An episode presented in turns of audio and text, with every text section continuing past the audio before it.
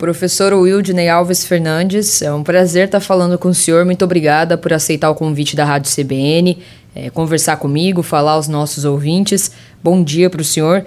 É, o senhor que é professor do Instituto de Física da Universidade Federal aqui de Mato Grosso do Sul, é, formado em Física, com mestrado, doutorado, enfim. Nesses 46 anos de vida do senhor, acredito que você já tenha visto muita coisa, principalmente relacionado a essas tempestades, raio, trovão, relâmpago. Então, assim, é, eu estava vendo alguns dados. Em 2020, por exemplo, é, conforme a Energisa, foram 2 milhões de raios em Mato Grosso do Sul. Ano passado, 2021, a gente teve aquela tempestade é, de vento forte, com raio, relâmpago.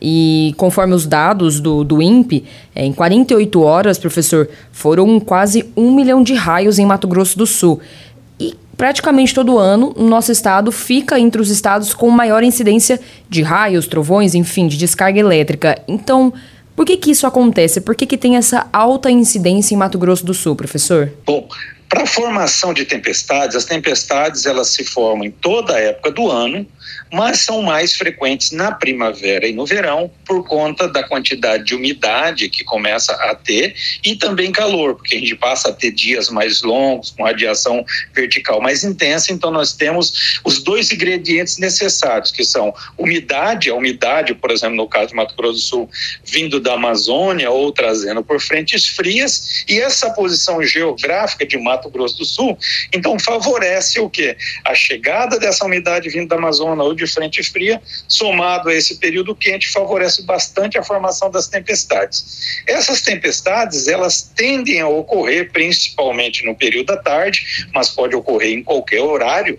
Tá? E aí, no final da tarde, ela se forma essas tempestades, vai ocorrer essas descargas elétricas com bastante abundância. Então, nesse período de primavera e verão, que é o período onde tem mais descargas, esse período corresponde a mais de 75%, 80% das descargas que ocorrem ao longo do ano. Então, é um período que aumenta bastante o risco de incidência. Também é esse período que também ocorre mais mortes e mais ferimentos principalmente é, com homens que estão sujeitos a essas descargas com trabalho no campo ou mesmo fazendo atividades dentro de locais, mas em contato com equipamentos elétricos. Uhum, entendi. E professor, é, para a gente entender melhor, quero que o senhor explique como é que são formadas essas descargas, porque, é, como eu disse, eu fui pesquisar, é, ler algumas coisas, e em 2020, naqueles 2 milhões de raios que a Energisa registrou, teve uma diferença. É, 700 mil foram de nuvem solo, um pouquinho mais de um milhão foram de intranuvem. Então, o que, que significa tudo isso? É, como é que como é que se formam essas descargas, enfim, e o que, que, o que quer dizer né, tudo isso? As descargas elétricas, em geral, elas são formadas em nuvens de tempestades. Essas nuvens de tempestades são denominadas cumulonimbus. Esse nome cumulonimbus é, diz respeito ao fato dela ter um desenvolvimento vertical e também produzir é, chuva. Esse tipo de nuvem, então, ele tem umas correntes ascendentes e descendentes muito fortes e possui grandes quantidades de partículas de gelo dentro dessa nuvem. Essas partículas de gelo colidindo entre elas é que provocam a separação de cargas elétricas e após um certo acúmulo de cargas elétricas, elas vão provocar essas descargas elétricas. Essas descargas elétricas, na sua maioria, ocorre dentro da nuvem, que são o que a gente denomina de relâmpagos intranuvem. Mais de 70% das descargas elétricas que são produzidas por uma nuvem de tempestade ocorre dentro das nuvens. As demais, elas podem ir para a atmosfera, ir para uma outra nuvem e também envolver o solo. Essas descargas elétricas que envolvem os solos são a que nós denominamos de raio. Então, um raio é um relâmpago nuvem-solo que envolveu o solo. E são essas descargas que provocam mais dano às estruturas, que provocam desligamento da rede elétrica e também são essas que provocam mortes ou ferimentos, tanto de forma direta quanto de forma indireta. As descargas elétricas, na sua maioria, então, ocorrem nessas nuvens, mas também elas podem ocorrer em nuvens de poeira, elas podem ocorrer também em vulcão, nesse último vulcão que teve lá em, em Tonga, ele teve muitas descargas elétricas, uma quantidade muito absurda. Também descargas elétricas são observadas em outros planetas. Tá certo? Então, professor, assim, é, para a gente entender, qual seria a diferença, é, colocando lado a lado mesmo, é, o, o raio, o relâmpago, o trovão? É, as descargas elétricas, então, elas ocorrem normalmente dentro da nuvem quando ocorre uma descarga elétrica na atmosfera é criada então essa onda de choque. Essa onda de choque ela chega até nós como forma de som, é o trovão. Então, quando você ouve um trovão, significa que uma descarga já ocorreu. Essa descarga, se ela for mais próxima, se foi produzida por uma nuvem, ou se foi produzida um pouco maior, uma distância maior, ocorrida por um raio. O que, que são os raios? São aquelas descargas elétricas que envolvem o solo, essas que a gente chama de raio. Um raio, em geral, ele possui mais de três descargas nele. Então, um raio não é constituído simplesmente por uma descarga, são três descargas em geral e pode atingir até dois pontos na superfície. Quando você ouviu um trovão, significa que uma descarga já ocorreu no máximo a 20 quilômetros de você. Então, significa que você já está exposto às próximas descargas. Então, neste caso, você deveria procurar um abrigo. Ou seja, se você estiver na parte externa da sua residência ou fazendo qualquer trabalho na área aberta, significa que neste momento que está ocorrendo as descargas, você está exposto. Não existe nenhum lugar seguro para você ali nessa condição Você precisa procurar um abrigo. O que seria um abrigo? O abrigo seria uma casa, uma, um prédio, uma loja que você poderia se abrigar. Um ponto de ônibus não serve, um celeiro não serve, um, um barraco é, sem estrutura não serve.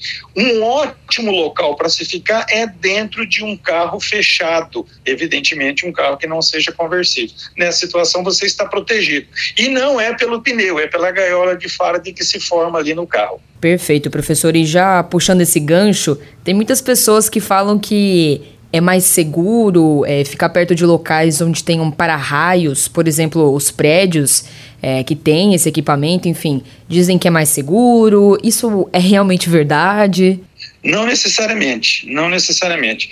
Quando você, uma questão bem importante, toda vez que você estiver no lugar aberto, e estiver ocorrendo uma tempestade, você não está seguro, você está correndo risco. Por mais que tenha uma estrutura próxima a você com um para-raio, não necessariamente você está protegido se você está na parte é, externa, porque ele pode ocorrer lá e uma segunda descarga vir ocorrer em você também, na parte de baixo. E ainda nesse sentido, professor Whitney, é em questão dos aparelhos, que muitas vezes as pessoas relatam: ah, minha televisão queimou quando depois da tempestade, depois do raio, é, meu equipamento ali que liga a TV a cabo, por exemplo. Por que, que isso acontece? Por que, que essa descarga chega na rede elétrica e acaba queimando os aparelhos? Então, essa descarga elétrica, quando ocorre, ela pode, ela, ela atingindo, por exemplo, o, o, toda a estrutura ela deve ter o para-raio, que é um, um, um, Franklin, e também um sistema de proteção de, de, constituído ali por um bom aterramento. Mesmo assim, em alguns casos, essa corrente elétrica passando, ela vai induzir correntes em vários pontos. E isso faz com que, às vezes, uma corrente um pouco mais intensa, então produzida por indução desse raio, possa chegar no equipamento e, devido a esse pico de corrente, provocar um dano nele, né? E, por fim, professor, é mais a título de curiosidade, muitas vezes a gente está é, no meio de uma tempestade, enfim, chuva forte, raios, e eles parecem quase imperceptíveis. É um clarão muito rápido. Às vezes a gente até tenta tirar a foto, não consegue. É, é muito rápido. Por que, que isso acontece? Por que, que às vezes é tão difícil, por exemplo, registrar um raio, um relâmpago? Uma descarga, um, um raio, ele é, como eu comentei agora há pouco, constituído por cerca de, em geral, três descargas, mas isso pode perdurar, pode ter mais descargas. Quando ocorre essas descargas, você tem esse brilho intenso e em seguida, quando ocorrer uma segunda descarga, se esse intervalo for superior a 100 milissegundos, o olho humano consegue até perceber. Então, quando você vê um raio, às vezes no horizonte, até piscando, significa que aquele raio teve mais de uma descarga e o intervalo entre elas foi superior a 100 milissegundos para o seu olho perceber.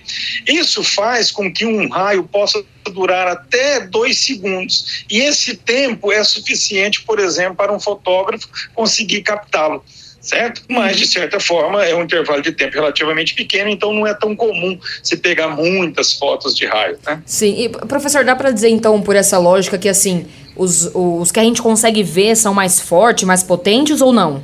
Não. Não, não significa. Porque isso. depende, por exemplo, se for à noite, o mesmo um pouco mais fraco, você vai conseguir ver, né? Então ah, depende sim. da iluminação do lugar, né? É isso. Wildney Alves Fernandes, professor do Instituto de Física da UFMS. Muito obrigada, professor, por conversar comigo e por trazer esses esclarecimentos. Nada, um abraço. Tchau, tchau. Tchau. E para você que não conseguiu ouvir a nossa conversa completa, tem tudo disponível no portal RCN67. De Campo Grande, Isabelle Melo.